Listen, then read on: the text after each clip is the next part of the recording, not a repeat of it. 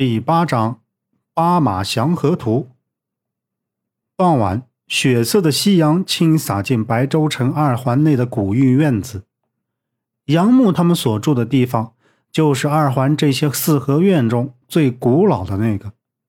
虽然翻新修补了，还是抵挡不住那种古色古香，还有那风烛残年的样子。杨木拿着碗筷走到院子中间那张石桌子前。向东屋那边望了望，就见夏洛伊换了一身宽松运动衣，推开门走了过来。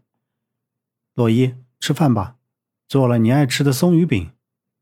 杨木放下碗筷，目光注视着那盘外香里嫩、金灿灿的七八个小圆饼，把它推到夏洛伊面前。我去，大街上就闻到了这松鱼饼的香味了。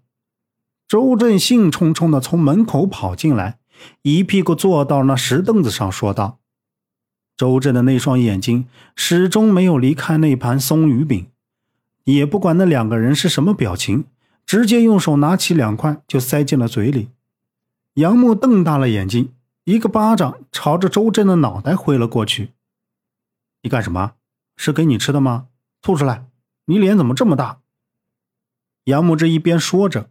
周震那又伸手拿起了一块往嘴里送着，夏洛伊看着他们二人为这松鱼饼争吵着，噗嗤笑了出来，然后起身向厨房的方向走去。说吧，什么情况？杨木的余光瞅着夏洛伊迈进厨房的那一刻，对着周震问道。周震来到了洛伊家里，就跟到自己家一样，一点拘束都没有。周震用手抹了抹嘴角，道：“嗯，说正事。明天上午东三环那儿有个古董拍卖会，韩干那八马祥和图就在那拍卖。呃，怎么样？明天去看看。”拍卖会，一身西装的杨木抬头望着花园前宏伟壮观的铜像，愣住了。这尊兽面人身的铜像竖立在中间。铜像身后大门口上金黄黄醒目的四个字“天祥国际”。往里走就看见了“天祥国际古董拍卖会”的字眼，阵势不小，人非常的多。慕名而来的各界商人，还有那些古董界知名人士，也有不少记者。杨木这身西装是周震一大早特意翻箱倒柜找来的，说进这种地方要穿着正式一点。虽然这周震的衣服穿在杨木身上有一点点小，但杨木自身散发着一种内在的气质，是任何东西都抵挡不住的。两个人按照手中的号码牌找到了座位，周震整了整领口，坐了下来，右手抚摸着下巴，开始观察四周。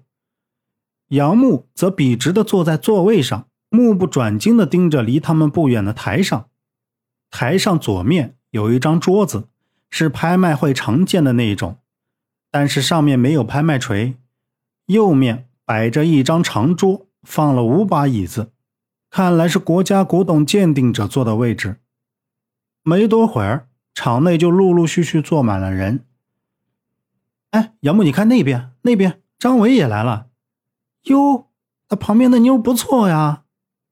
周震眼神撩了一下与他们斜对着的不远处的一男一女，道：“杨木顺着周震的目光看去，一个前额秃顶的男人正搂着一个妩媚的女人，唧唧歪歪，不知道在说些什么。”杨木顿时浑身的鸡皮疙瘩都起来了，用力把自己腿上那正在风骚的爪子丢到了一边，道：“一个正经的都没有。”这时。台上已经站着一位拿着话筒的主持人，主持人长得比较老成，环绕了一下四周，拍了两下话筒，道：“尊敬的女士们、先生们，大家上午好。”在这雄厚带有磁性的声音响起时，场内瞬间鸦雀无声。主持人一挥手，就有礼仪小姐捧着一件东西上了台。他拿起礼仪小姐手中捧着的拍卖锤，向着左面的桌子走去。主持人手里的拍卖锤是很罕见的，锤子上竟雕刻着龙腾图样，下垂声音干净清脆。随后，拍卖会正式开始了。本集播讲完毕，感谢您的收听。